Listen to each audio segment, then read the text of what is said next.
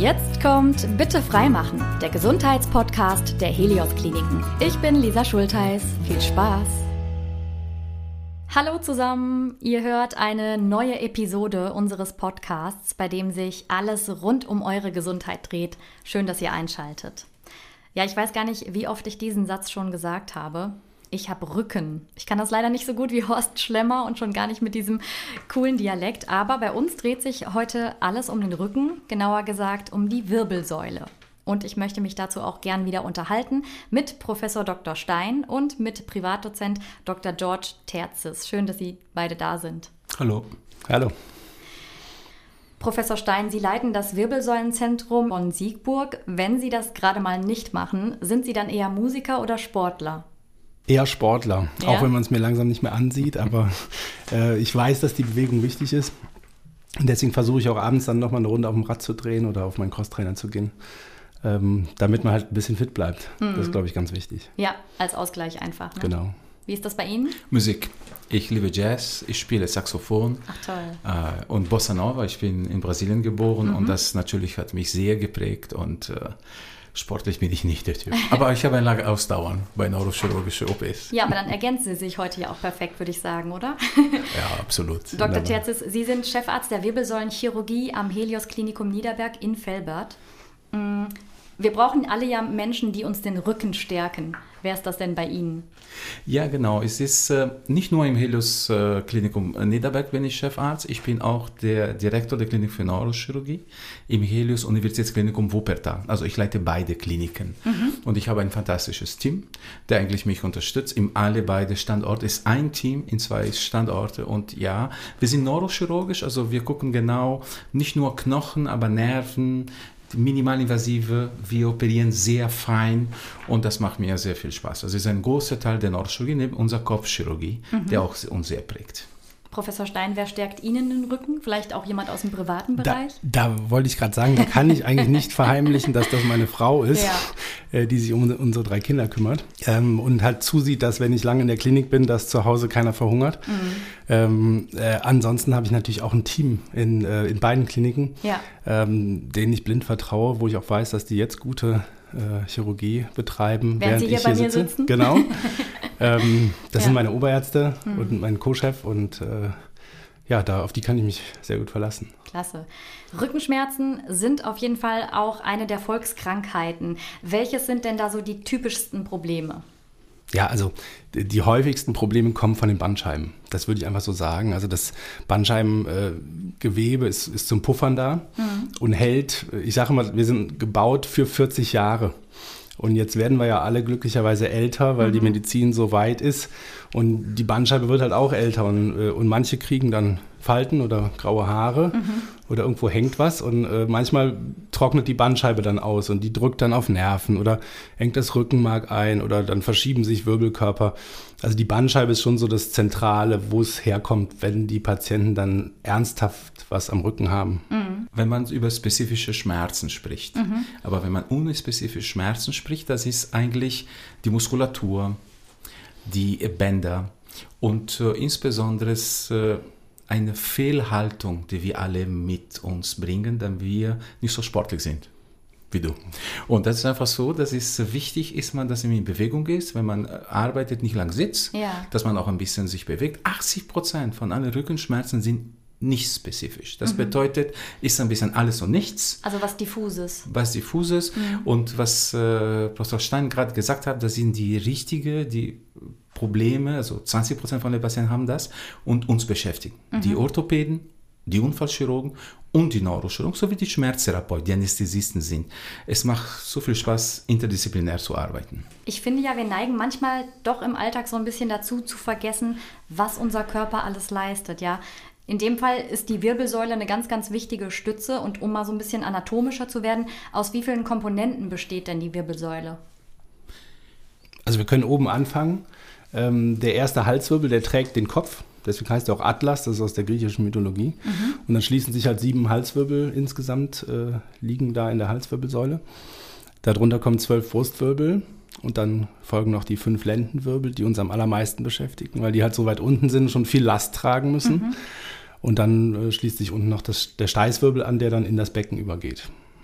Also schon echt viele Bereiche, Ja. die auch durchaus dann eben irgendwie alle Probleme machen können. Ja, genau so ist das. Welche Schwachstellen gibt es denn da so? Ist genau so, die Bandscheibe ist eine Schwachstelle, die Gelenke sind eine Schwachstelle.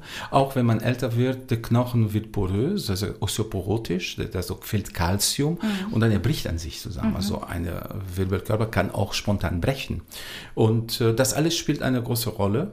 Insbesondere es äh, wichtig ist, ist, wenn wir Rückenschmerzen haben und der dauert länger als drei Tage, man muss einen Arzt aufsuchen, damit wir verstehen unter diese gefühlte tausend Gründe, warum wir Rückenschmerzen haben. Ja. 80 Prozent nicht spezifisch, muss man nicht operieren. Auch psychologische Problematiken können auch Rückenschmerzen äh, verursachen.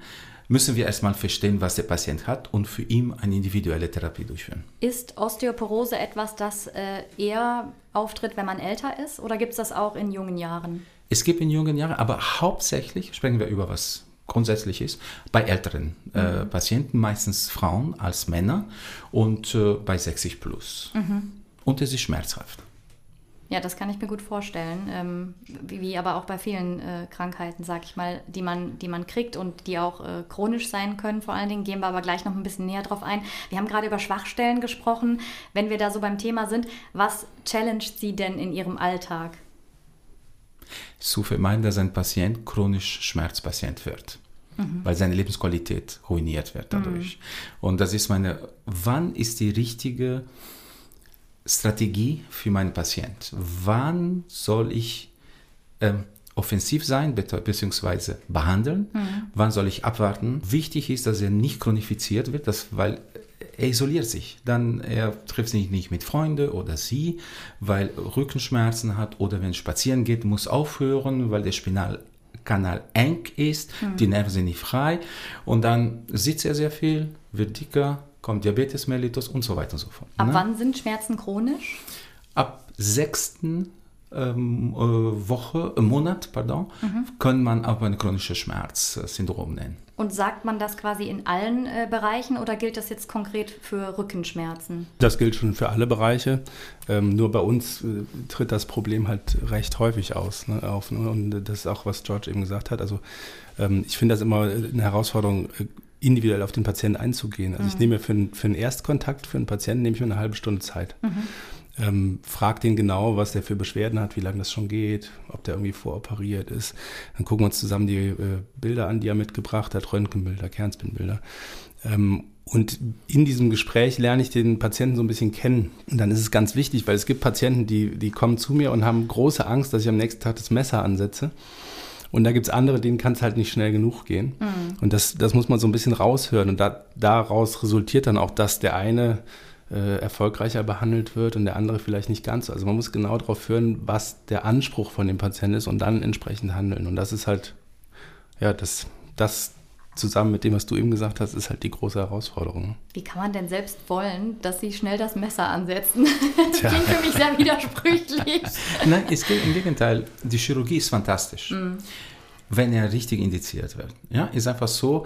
Äh, man darf nicht so, ah, okay, ein Arzt hat meistens die Tendenz, der Patient helfen zu wollen. Und das ist nicht immer das Richtige, wenn man so schnell operiert. Helfen bedeutet auch führen.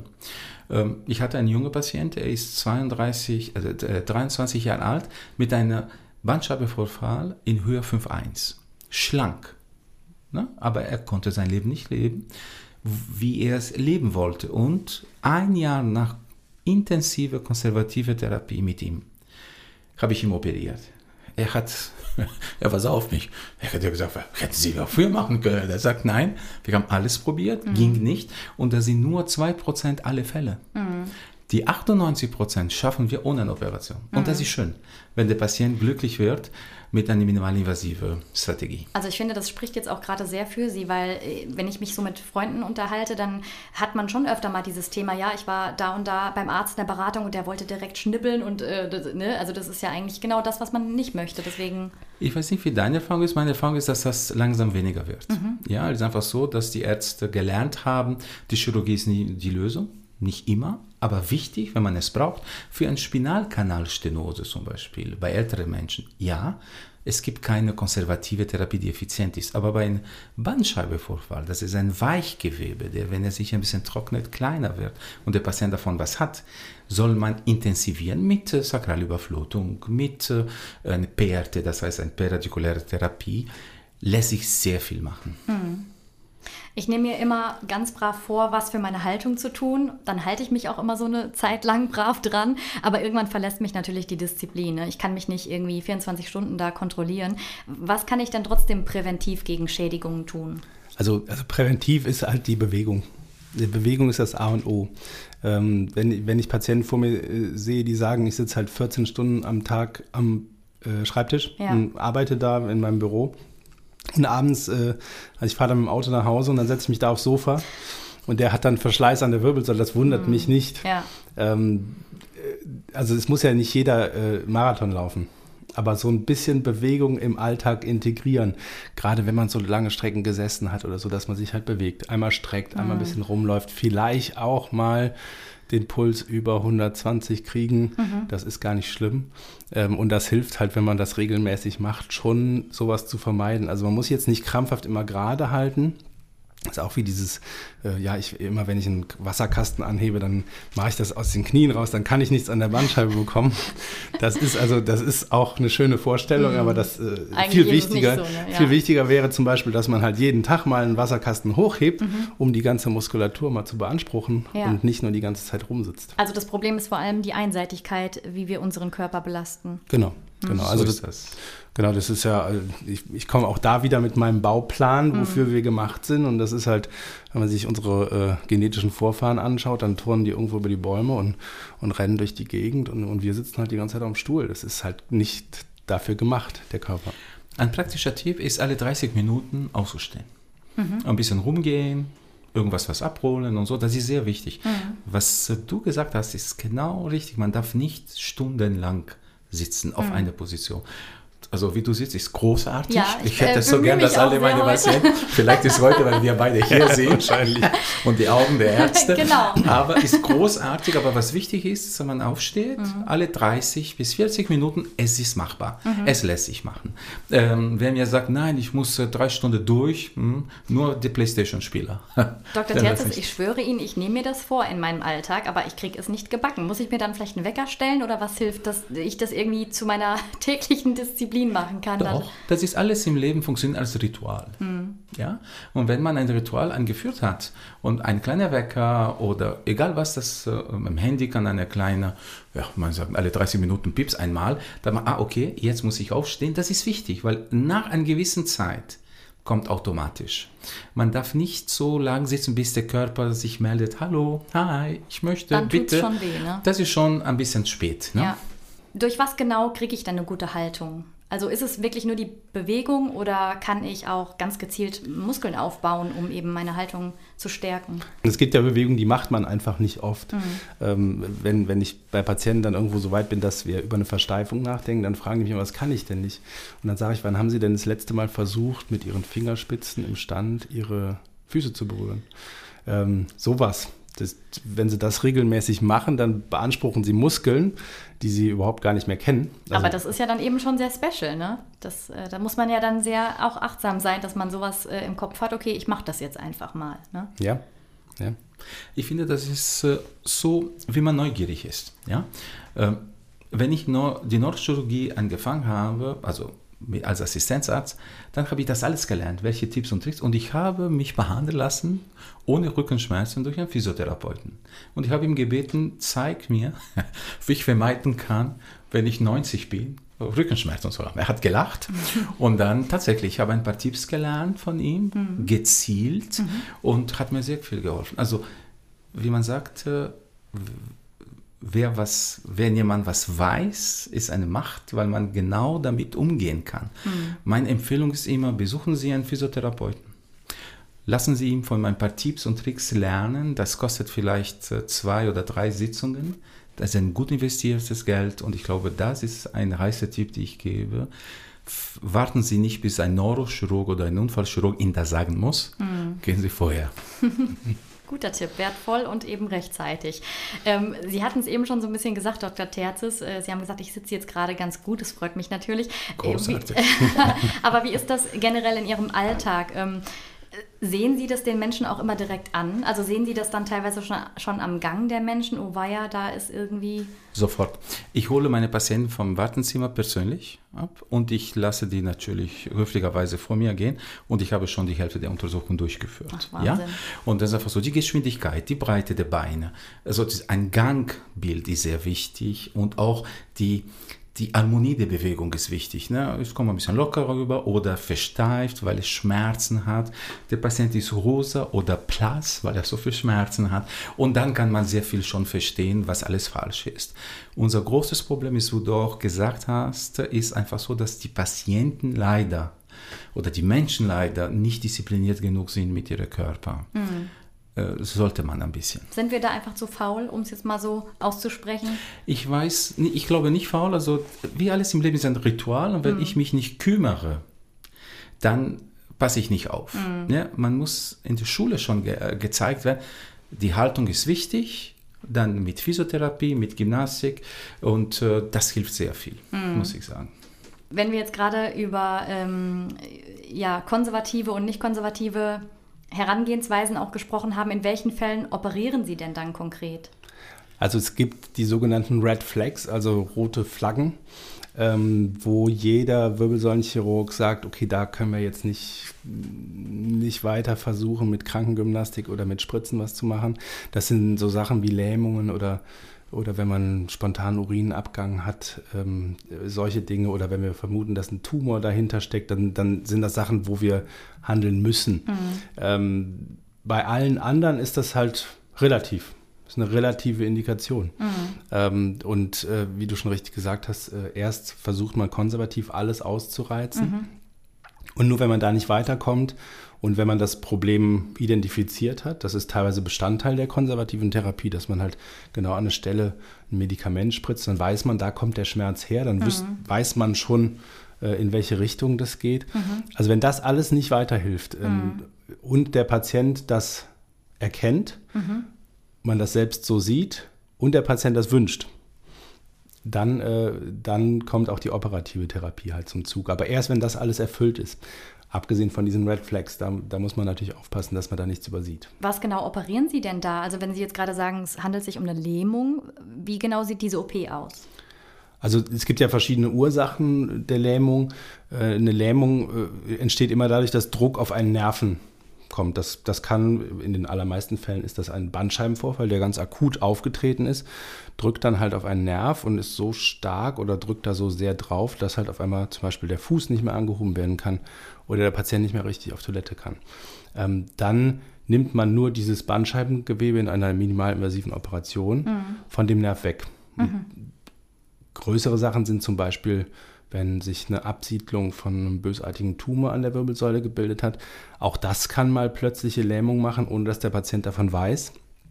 Da muss man natürlich dann mit Schrauben äh, stabilisieren und Knochen und diese Tumormasse von, vom Rückenmark oder von den Nerven wegnehmen. Also das ist von bis. Äh, so eine Bandscheibenoperation ist dann ein relativ kleiner Eingriff, mhm. ähm, minimalinvasiv. Und wenn wir jetzt da so eine Absiedlung von einem bösartigen Tumor haben, dann ist das halt eine große Operation. Ne? Das kommt immer darauf an, wo es herkommt. Sie haben eben auch von Spritzen gesprochen. Ich kann mich erinnern, ähm, es gab mal so eine Zeit, da habe ich das Gefühl gehabt, da sind Menschen oft äh, zum Arzt gegangen und wollten dann direkt die Spritze. Ähm, vielleicht, weil sie auch gedacht haben, dass das am ehesten dann Linderung äh, verschafft. Aber ist das überhaupt so? Weil ich dachte immer, wichtig ist doch dann eher in die Bewegung gehen, obwohl es natürlich eigentlich weh tut. Also ähm, die Spritze hilft viel aber ist nicht die Lösung für alle. Mhm. Das ist auch wichtig zu wissen. Erstmal so, natürlich, warum wollen alle Spritzen? Weil die wollen eine OP vermeiden. Mhm. Die wollen auch einen großen Eingriff vermeiden. In meiner Praxis, in der Klinik, also ich sehe, dass eigentlich viele nicht mal Spritze wollen. Das Dann hat ängstlich. sich das also verändert. Ja, das ist das einfach ist doch so. Schon mal gut. Ja, genau. Akutes ist einfach so, wenn der Nerv unter Druck ist oder das Rückenmark. Das ist nur ein bis zwei Prozent alle Fälle. Die 98 Prozent aller Fälle muss man nicht operieren, kann man. Aber dann kommt, was ich Ihnen schon gesagt habe, wann ist der richtige Zeitpunkt, wo ich einen Patient aus dieser chronischen Schmerzspirale rausnehme, mhm. um für normales Leben wieder zurückzubringen. Und das ist sehr individuell zu machen. Ein Rezept habe ich nicht, weil es ist eine individuelle Therapie. Mhm. Sie kommen zu mir, Sie sind jung, schlank. Ich würde schon wahrscheinlich mehr Physiotherapie äh, mit ihnen arbeiten als mit Spritzen. Aber ich sehe, dass sie eine Gelenkverletzung haben oder eine Schwellung. Das ist was anderes. Dann mhm. muss ich aktiv lokal äh, handeln. Okay. Es gibt kein Rezept. Es gibt nur diese Good Sense, mhm.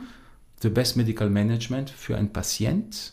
Es ist nur durch eine Untersuchung und seine Bilder kennen. Also Patient, Ärzte, die einen Patienten nicht berührt oder nicht mal Bilder machen lässt wie ein MRT, bitte gehen Sie sofort raus äh, und also ich muss gestehen, das habe ich auch schon erlebt. Also ich war mal in einer Praxis und dann war die Frage, machen Sie Sport? Und habe ich gesagt, naja, jetzt gerade nicht so viel, weil ein bisschen Stress. Und tanana, tanana. Genau, dann gab es natürlich direkt Ärger und dann bin ich nach zehn Minuten wieder rausgegangen und irgendwie geholfen hat es auch nicht. Ja, also Gespräche sind gut, ne? wir können auch darüber lachen, aber es bringt gar nichts. Mhm. Also wenn ich einen Patient habe, ich muss erstmal verstehen, was er hat ja. und die Wirbelsäule kann ich nicht sehen. Mhm. Ne? Also ja. ist versteckt im Körper mhm. und um zu verstehen, muss erstmal die Indikation, ist sinnvoll, ja oder nein? Und wenn ja, muss man mindestens einmal gemacht haben, damit wir wissen, okay, was versteckt sich dahinter für diese äh, Beschwerden. Und danach kann man ganz, ganz entspannt die Behandlung durchführen. Aber nehmen Sie dann immer bildgebende Verfahren hinzu oder braucht man das nicht unbedingt? In aller Regel braucht man das. Mhm. Also selbst der simpelste ähm, Wirbelbruch braucht mindestens ein Röntgenbild mhm. Äh, und selbst der simpelste Bandscheibenvorfall braucht mindestens eine Kernspintomographie. Also okay. ohne das, äh, natürlich, äh, wir beide, wenn wir einen Patient vor uns haben und der hat dann an bestimmten Stellen Schmerzen und noch ein bisschen Rückenschmerz, aber da wissen wir schon, was uns erwartet im Kernspin. Ähm, aber wir müssen es trotzdem sehen und, und, und, machen das dann auch so, dass wir dann die Bilder demonstrieren, dass der Patient versteht, mhm. was da los ist. Ja. Es legt ein Bild Gebung legitimiert eine Behandlung. Ich kann Ihnen alles erzählen, Voodoo-Medizin betreiben wir nicht gern, aber wenn ich Ihnen zeige, gucken Sie mal, Sie haben hier eine Bandscheibenvorfall, wahrscheinlich ein Softies, gesagt als Beispiel, nicht schlimm, abwarten, Konservativschiene ist angesagt. Mhm. Und das müssen wir haben. Wie alle Knochen kann die Wirbelsäule auch brechen, da muss aber dann schon was echt Schlimmeres passieren, oder?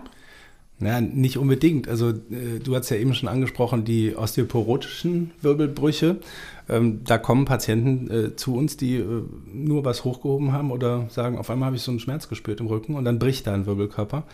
Was anderes sind die sogenannten traumatischen Wirbelkörperbrüche, ähm, wo Patienten also wirklich einen, einen relevanten Unfall gehabt mhm. haben. Also ähm, das ist ja. Von der ähm, Leiter gefallen. Genau, von der so. Leiter gefallen oder ja. vom Motorrad oder ein Auffahrunfall mit dem Pkw oder äh, es gibt ja Verletzungsmechanismen, da könnten wir einen eigenen Podcast drüber drehen, was wir so hören als Unfallchirurgen. Ähm, da muss man sich genau angucken, wie ist der Wirbel gebrochen, weil auch da gibt es stabile Brüche und instabile Brüche. Ähm, und je nachdem, welches Ausmaß diese Verletzung hat, muss man dann halt überlegen, kann man das konservativ machen oder operativ? Wenn man es operativ macht, wann? Weil da gibt es halt auch Unterschiede. Da gibt es Brüche, da, da ist die Wirbel, äh, Wirbelsäule wie verschoben zueinander und das Rückenmark unter unheimlichem Stress. Mhm. Das muss man dann sofort operieren. Ähm, und dann gibt es Brüche, wo der Wirbelkörper eingedrückt ist. Man weiß, die Bandscheibe ist mit kaputt. Ähm, das muss man stabilisieren, aber das muss nicht heute sein. Das kann man auch morgen oder übermorgen machen. Also das muss man dann genau wieder, wieder individuell gucken. Was hat der Patient und daran dann entscheiden, was wir machen. Was fasziniert Sie denn so an der Wirbelsäule? Also ich meine, irgendwann hat man ja mal so den Moment, wo man sagt, okay, ich mache jetzt das, äh, ja, ich äh, gehe in diesen Fachbereich rein. Wann war das bei Ihnen? Das, sind, das sind eigentlich so zwei grobe Sachen. Das erste ist äh, die Patienten. Also es gibt unheimlich viele Patienten, denen man super weiterhelfen kann. Jetzt will ich nicht sagen, dass das in anderen Bereichen nicht genauso ist. Das empfindet ein Dermatologe oder ein Gynäkologe wahrscheinlich ganz ähnlich, aber das ist halt schon sowas, was mich immer wieder antreibt, wenn Patienten dann, die kommen zur Kontrolle nach mhm. mir, gerade nach OPs, ähm, und sagen dann, gut, dass wir es gemacht haben und ich mache jetzt wieder das und das und das und das geht wieder und mein, ich habe meine Schmerzmittel abgesetzt und sowas. Das gibt mir unheimlich viel. Und ja, ich, ich bin Chirurg. Ich, ich liebe dieses Operative. Das, wenn, die, wenn das Rückenmark vor mir liegt, das, Das finde ich, das ich immer wieder beeindruckend. Dieses, das ist so eine bläulich schimmernde Haut, mhm. die dann vor einem liegt und man weiß, das ist, das ist ganz verletzlich äh, und trotzdem die Ursache für diese Beschwerden, weswegen wir jetzt hier sind. Und da dann was dran zu bewirken, dass die Beschwerden besser werden, das fasziniert mich jedes Mal aufs Neue. Kommen Sie auch am ehesten im OP mal am meisten ins Schwitzen oder hat es jetzt nicht mit der OP-Situation zu tun, sondern das kann auch, sag ich mal, einfach so sein, wenn Sie jemanden beraten und irgendwie gerade nicht wirklich wissen, was, was ist da jetzt? Also jetzt ins Schwitzen im Sinne von, äh, ich weiß nicht mehr weiter, das passiert glücklicherweise nicht mehr. Ähm, dafür mache ich das schon lange genug. Äh, wir haben meistens eine Bleischürze an und im Sommer ist es dann auch schon mal sehr warm und da schwitze ich durchaus. Ja, ja das kann ich gut nachvollziehen. Das ist dann so. Dr. Terzis, wie ist das bei Ihnen? Ja, als Neurochirurg, äh, ja, man operiert am Hirn, Rückenmark, Nerven. Und natürlich für uns diese Faszination, diese Bewegung, das Sprechen, Denken, ist alles steuert alles. Und das ist äh, jede Operation ist was Besonderes, weil äh, es der, der Situs, das bedeutet, was ich vorfinde, ist etwas anderes. Gibt es Patienten, die Verschleißzeichen äh, haben, der stärker ist als andere, wo alles verklebt ist oder auch nicht. Und äh, das finde ich, die Faszination der Chirurgie, der Mikroneurochirurgie ist äh, sehr an mich geprägt. Ja, und der Rest ist die richtige, die Findung eine richtige Entscheidung für einen Patient, damit er profitiert. Und es gibt kein größeres Geschenk für einen Arzt, also für mich, ist ein Lächeln mit einem Satz, danke Doc. Also ich liebe das, wenn ich höre. Ach toll. Das war doch ein schönes Schlusswort. Dann schön, dass Sie beide sich heute Zeit genommen haben. Vielen Dank, äh, dass Sie hier waren. Professor Dr. Stein, Leiter des Helios Wirbelsäulenzentrums Bonn-Siegburg und Privatdozent Dr. George Terzis, Chefarzt der Neurochirurgie und der Wirbelsäulenchirurgie aus dem Helios Klinikum Niederberg und dem Universitätsklinikum Wuppertal. Sehr gerne. Sehr gerne und vielen Dank. Und beim nächsten Mal spreche ich mit jemandem, der Experte für unsere Leber ist. Ein unglaublich interessantes Organ, finde ich, und vor allem auch ein unverzichtbares Organ. Bleibt also gerne dran, klickt euch rein in unsere Klinikseiten, aber schaut auch gerne mal auf Social Media vorbei. Facebook oder Instagram, da beantworten wir sehr, sehr gern eure Fragen und sind auch da für euch da. Danke fürs Zuhören. Das war Bitte freimachen, der Gesundheitspodcast der Helios Kliniken.